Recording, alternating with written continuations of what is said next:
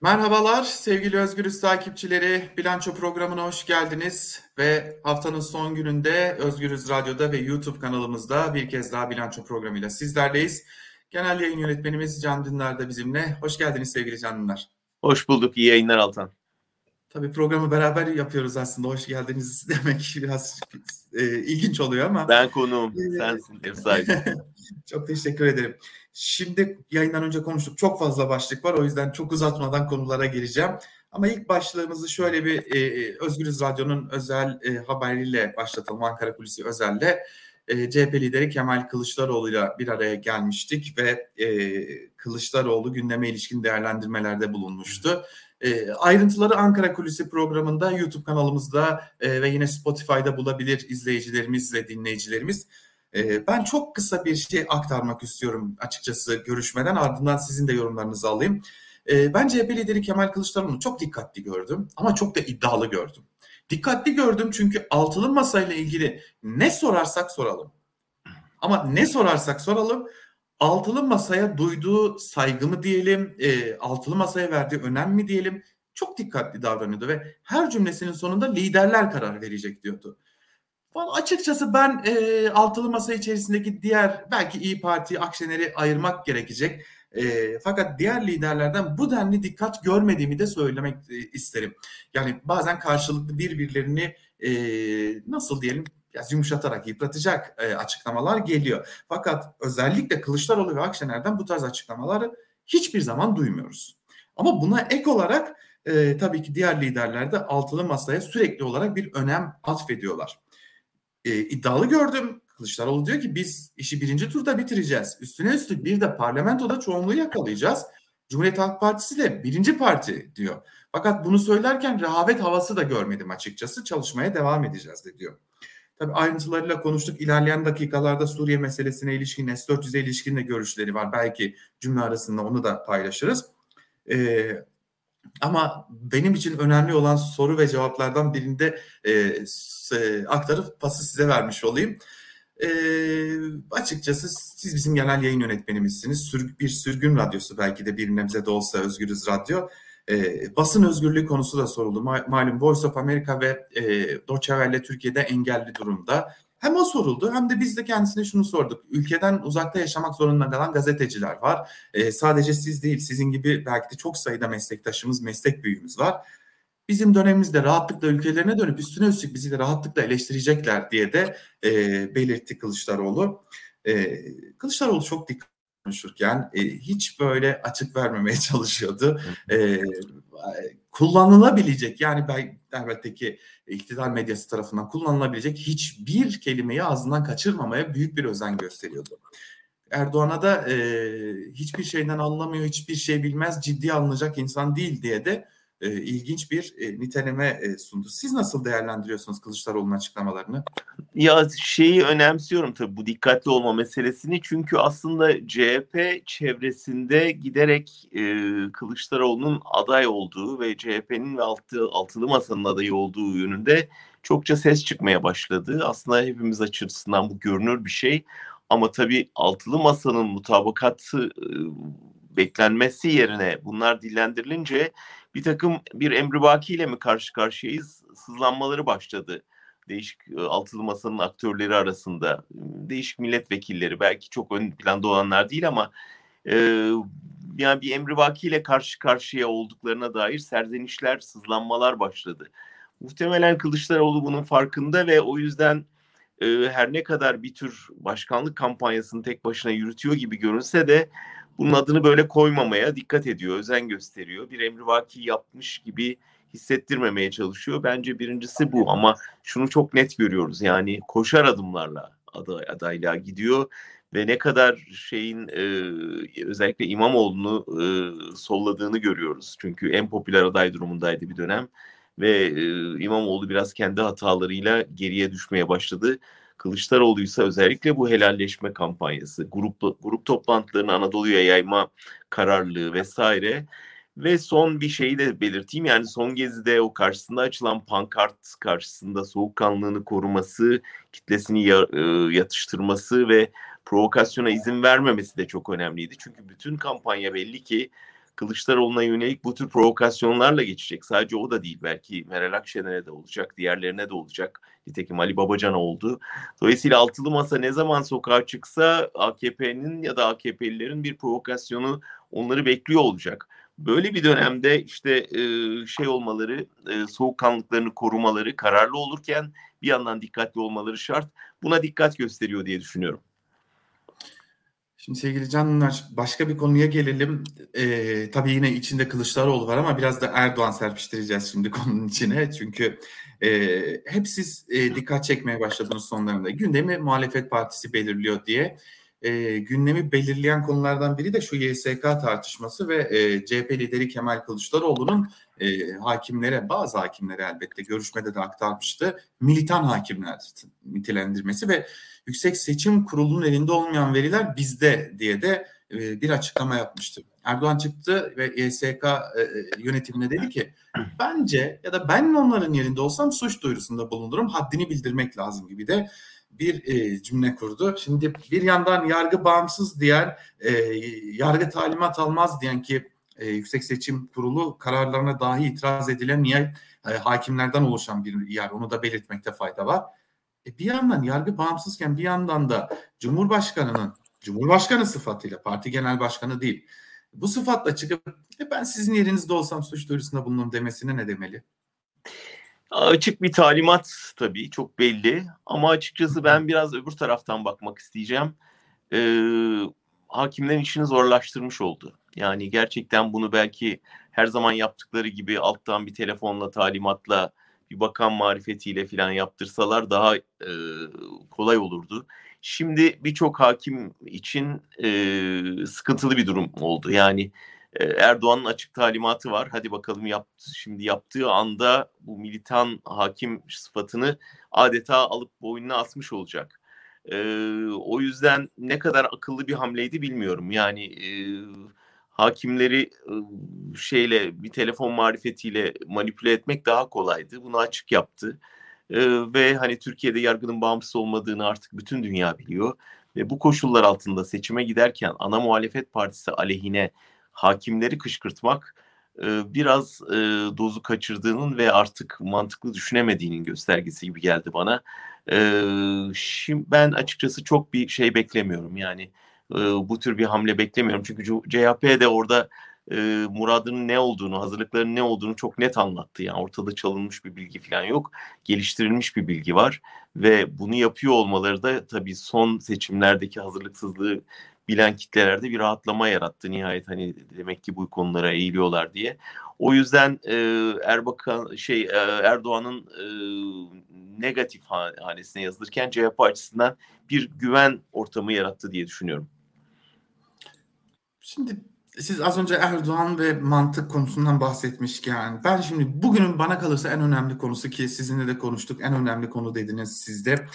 Şimdi Erdoğan'ın bir diplomasi atağı süreci başladı. Şimdi Mısır'a göz kırpıyor. E, Esad Esed ol, Esed Esad olma yolunda e, bizim rejimi yenmek ya da yenmemek gibi bir derdimiz yok diyor.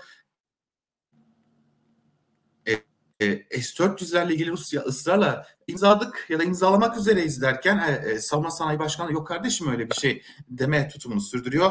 Akkuyu'da Türk şirketler tasfiye edilmiş durumda. E, İçtaş e, bir yandan da tahkime gitme hazırlığı içerisinde. İsrail'le büyükelçiler atandı. Telefonlarla görüşülüyor. Muhtemelen yakın bir tarihte bir ziyaret de söz konusu olacak. E, bu arada Ukrayna'ya gidiyor. İlginç bir diplomasi atağı ve ilginç bir diplomasi trafiği içerisinde Erdoğan e, belki parçalarla sormak gerekecek. Ne yapmaya çalışıyor? Önce onu sorayım size. Yani bütün tuşlara birden bastı ve e, ilginç bir şekilde senin de dediğin gibi bir hata kalktı. E, doğrusunu istersen en başta yapılması gereken şeyleri yapıyor. Yani ben onu şöyle izah etmeyi daha doğru buluyorum. Eski Erdoğan'la savaşıyor. Yani kendi yaptıkları, ya kendi açtığı çukurları kapatmaya, kendi dayadığı mayınları çıkarmaya çalışıyor. Ne yaptı yani? Suriye'de bir işgal hareketi başlattı. Orada e, radikal dincileri besledi. Orada militan yetiştirdi, onlara para verdi. Suriye rejimini bir hafta içinde devirebileceğini sandı. İsrail ile ilişkileri kopardı, batıdan uzaklaştı, Rusya ile kavga etti. Ee, Ukrayna'ya bir yandan silah satarken bir yandan Rusya'dan füzeler aldı. Ege'de kriz başlattı. Bütün komşularıyla savaşır duruma geldi. Irak'ta operasyon yaptı. Yani baktığın zaman e, Recep Tayyip Erdoğan adı bölgede bir mayın ve sürekli herkesle kavga ederek, bol düşman yaratarak e, siyasetini sürdürmeye çalıştı. Sonuç e, geldik duvara tosladık. Şimdi hepsini tek tek toplamaya çalışıyor. Yani gerçekten yeni Erdoğan eski Erdoğan'la kavga ediyor. Ee, işte İsrail'le tekrar barış arıyor, Mısır'la ilişkileri düzeltmeye çalışıyor, Putin'le düzeltmeye çalışıyor, bir barış at, e, iklimi yaratmaya çalışıyor ve açıkçası baştan beri yapılması gereken buydu. Yani Türkiye'nin geleneksel politikası, komşularıyla barış içinde olmak, e, savaşan taraflara eşit mesafede durmak ve bir arabuluculuk rolüne soyunabilmek. Bunlar kıymetliydi Türk dış politikasında ve şimdi bunun kıymetini fark etti yıllar sonra Erdoğan. Ama neden sonra bu kadar kırıp döktükten sonra, bu kadar düşman edindikten sonra, bu kadar dünyanın e, neredeyse e, dehşetle baktığı bir aktör durumuna geldikten sonra. Şimdi evet hani Batı dünyasında hayretle izleniyor mesela bu yaptığı ataklar. İşte Rusya ile görüşüyor.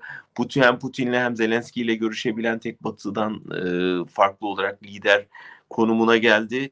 Ukrayna gezisi önemliydi. Birleşmiş Milletler Genel Sekreteri ile gitmesi ayrıca önemliydi. İşte Ukrayna'nın gelecekteki inşaat faaliyetine söz verdi. Batı'da özellikle bu oradan bir yardım koridorunun açılması önemli. Dolayısıyla o alandaki etkileri önemli. Şimdi nihayet aslında baştan yapılması gereken şeye özellikle de Suriye'de rejimle bir işbirliği içinde sorunların çözümüne katkı sunma noktasına geldi. E, Altan şunu söyleyeceğim aslında e, yani çok gözümüzün önünde bir şey ama yeni fark ettim. E, Türkiye'nin son 20 yıldaki Dışişleri Bakanlarını alt alta yazarsan e, şöyle bir manzara çıkıyor. Yaşar Yakış, Abdullah Gül, Ali Babacan, Ahmet Davutoğlu. Bunların hepsi şu anda Erdoğan'ın muhalifleri. Evet. Yani bir baktığın zaman inanılmaz bir tablo değil mi bu? Yani bunu e, yani bu bu partinin dış politikasını yürüten bugüne kadar Çavuşoğlu son düştüğünüz zaman son dört isim kendi yarattıkları parti, kendi yarattıkları diplomasinin karşısında durumdalar. Şimdi, şimdi peki e, karşımıza ey Davutoğlu şimdi biliyorsunuz Erdoğan e, her zaman için içerisinden çıkılamayacak bir durumda bir suçlu bulur. E, Gülenciler böyleydi. Sonra belki yarın bir gün Nebati böyle olacak. E, yarın yarın bir gün ey Ahmet Davutoğlu senin yüzünden Suriye'de bataklığa battık cümlesi oldu gelir mi bile, sizce? Oldu bile, oldu bile. Yani tabii ki yani bir bir suçlu aranacak ve Davutoğlu bulunacak. E, Abdullah Gül öyle, Babacan keza öyle.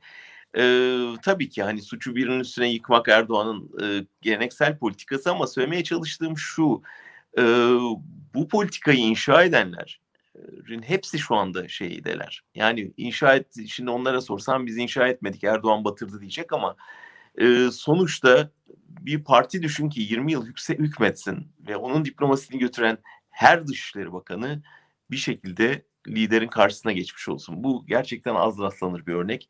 E, o yüzden e, ben Çavuşoğlu'nun 3 vakte kadar çıkıp ya işte e, ben aslında iyi götürüyordum ama e, Erdoğan yüzünden olsa oldu derse ve bu aileye katılırsa hiç şaşırmayacağımı da ekleyeyim. Tabii e, yerine aday çok ama Çavuşoğlu'nun onu da kabul edelim. İbrahim Kalın köşede bekliyor. Bunu çok uzun zamandır konuşuyoruz. Evet. Ee, Ama zannediyorum da... Dışişleri Bakanı gibi çalışıyor yani. MİT Müsteşarı ile birlikte Tabii ki. onlar bayağı pişiriyorlar şeyi. Yani dolayısıyla zaten orada bir e, birlikte sürdürülen bir diplomasi şeyi var, e, zihniyeti var. Evet. Ya valla Kılıçdaroğlu'na göre Hulusi Akar, Mevlüt Çavuşoğlu e, daha çok sayıda İçişleri Bakanımız, e, Dışişleri Bakanımız var düzeltmiş olayım. Dışişleri Bakanımız var onu da belirteyim. Şimdi tüm bunlardan sonra ya Türkiye çok ağır bedeller ödedi Suriye konusunda hele ki Suriye konusunda. Milyonlara geçen e, geçici koruma statüsündeki insan sayısı, Suriyeli sayısı, e, S-400'lerin alınmasına varan süreç, uçak düşürülmesi, binlerce insanın hayatını kaybetmesi, çok sayıda askerin hayatını kaybetmesi, milyarlarca doların heba olması, içine girilen ve nasıl çıkılacağı bilinmeyen Suriye sahası, e, elimizde kalması kuvvetle muhtemel yetiştirilen, e, silahlandırılan cihatçılar.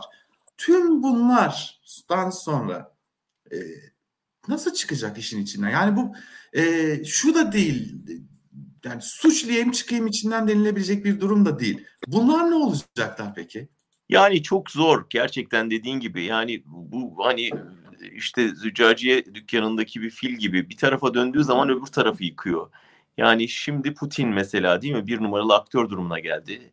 Özellikle Soçi toplantısından sonra Türkiye'nin dış politikasında önemli radikal değişiklikler görüyoruz. İşte Suriye ile yakınlaşma gibi, yeni S-400 anlaşması gibi, işte İsrail atılımı, Mısır açılımı gibi vesaire. Dolayısıyla Putin'e endeksli. Şimdi e, tabii Perinçeklerin vesaire gitmesiyle de Suriye'ye yeni bir dönem başlayacak. O da anlaşılıyor.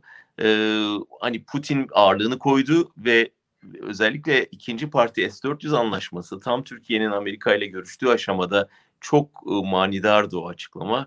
E, ben artık buradayım. Türkiye ile e, ilişkilerde ben dominant aktörüm mesajını çok net verdi Putin.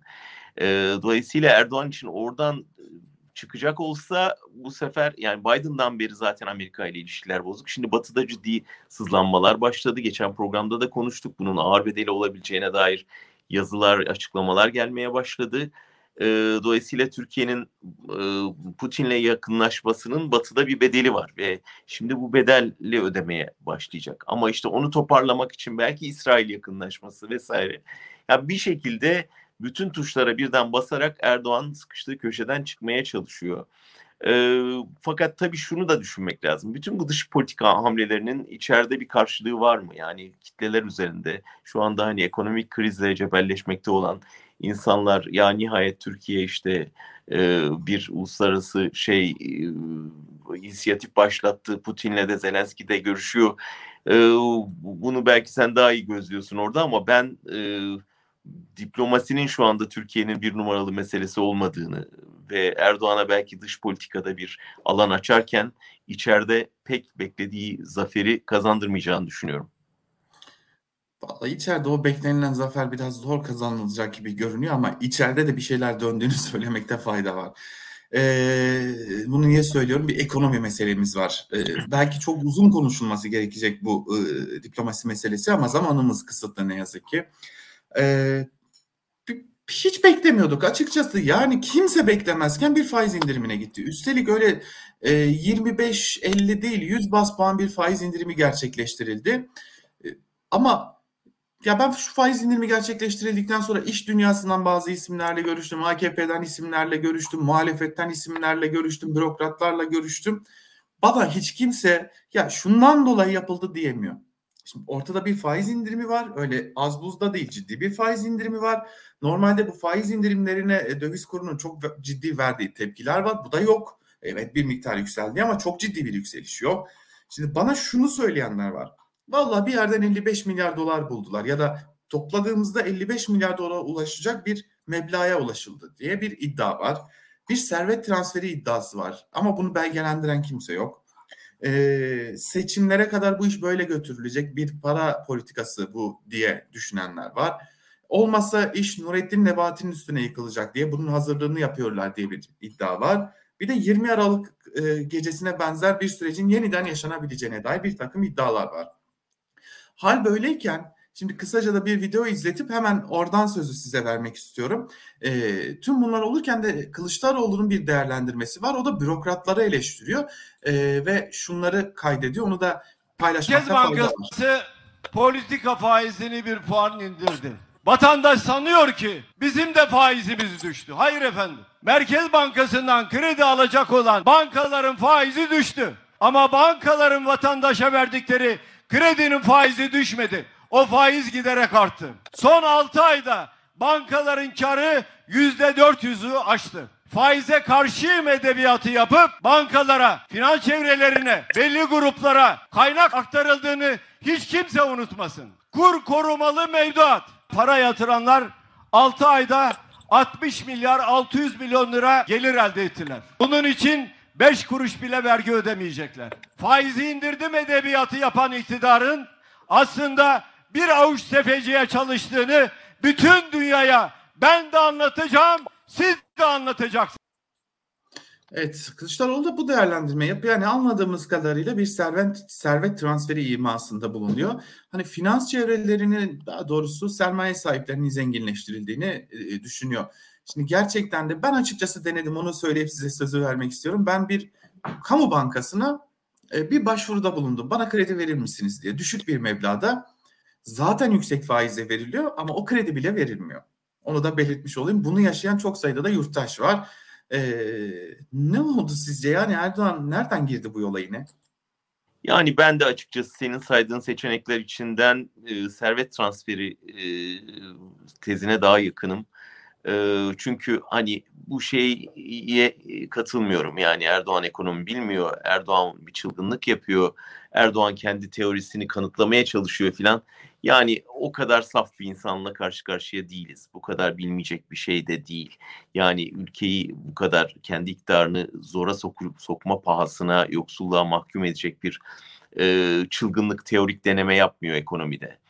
E, gerçekten servet transferi yapıyor ve ben e, orada e, bir avuç tefeci diyor şey Kılıçdaroğlu.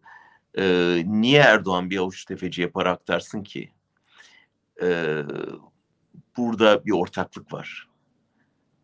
Burada Beşli Çete'den de bahsetmiyoruz. Burada saray Beşli Çete ortaklığından bahsediyoruz. Yani e, dolayısıyla burada servet sahibi olan, zenginleşen bir aileden bahsediyoruz. Burada kendine çalışan bir e, lider düzeninden bahsediyoruz. Dolayısıyla bir iktidarın sonuna yaklaşırken belki e, servet transfer ettiği şey bir avuç tefeci falan değil. Yani büyük ortaklıklar var ve bunlar çok yakında ortaya çıkacak. Bir kısmını zaten biliyoruz.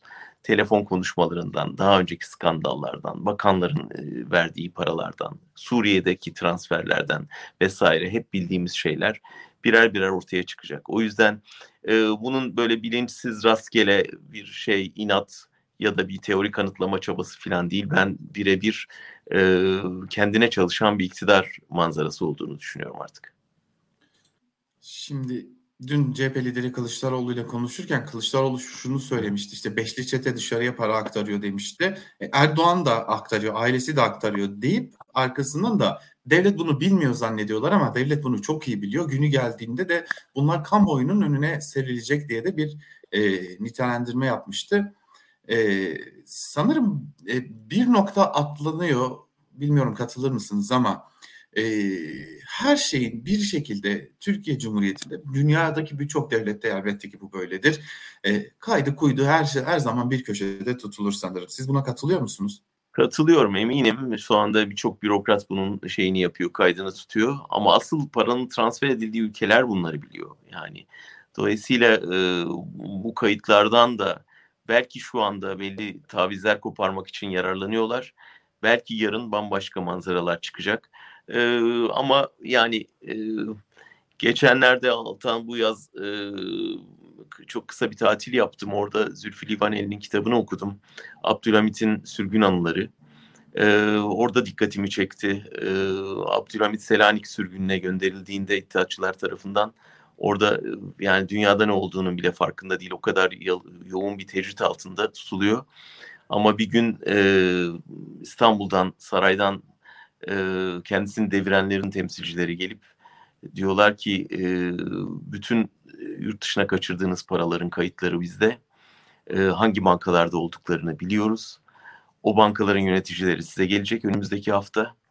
E, ve siz gönüllü olarak o paraları Türkiye Cumhuriyeti'ne bağışladığınızı e, imza ile bildireceksiniz. Yoksa tabii sizin için iyi olmayabilir.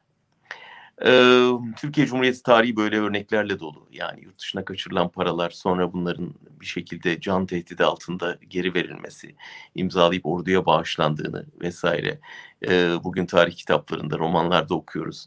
Ama aradan 100 yılda geçse manzara değişmiyor ne yazık ki. Bu hem umutsuzluk anlamında doğru hem de e, bir gün geliyor hesabı soruluyor ve o paralar geri alınıyor. Onu göstermesi açısından da e, ibret verici. Sanırım e, noktayı koyacak bir e, nok yerle bitirmiş olduk bugün de programımızı.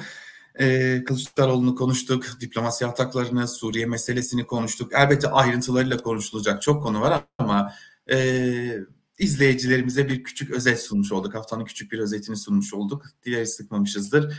E, sevgili Can Dündar, size de değerlendirmeleriniz için çok çok teşekkür ederim. Ben teşekkür ederim. İyi hafta sonları. Evet sevgili Özgürüz takipçileri bir haftanın daha sonuna geliyoruz. Haftayı bilanço ile noktalıyoruz. Tabii ki önümüzdeki haftaya da Özgür Yorum ve Ankara Kulisi ile başlayacağız. Buradan da küçük bir e, bilgi ver, vermiş olalım. E, Ragıp Duran Tarih Coğrafya Medya programını hazırlayıp sunuyor. E, dinlenen, çok iz, dinlenen bir programımız. Kendisi de küçük bir kaza atlattı. Bu nedenle pazartesi günü bir program olmayacak. Kendisine de buradan geçmiş olsun dileklerimizi bir kez de buradan iletmiş olalım. Çok teşekkür ederim tekrar. E, haftaya yine aynı gün ve saatte görüşebilmek umuduyla. Hoşçakalın. Hoşçakalın.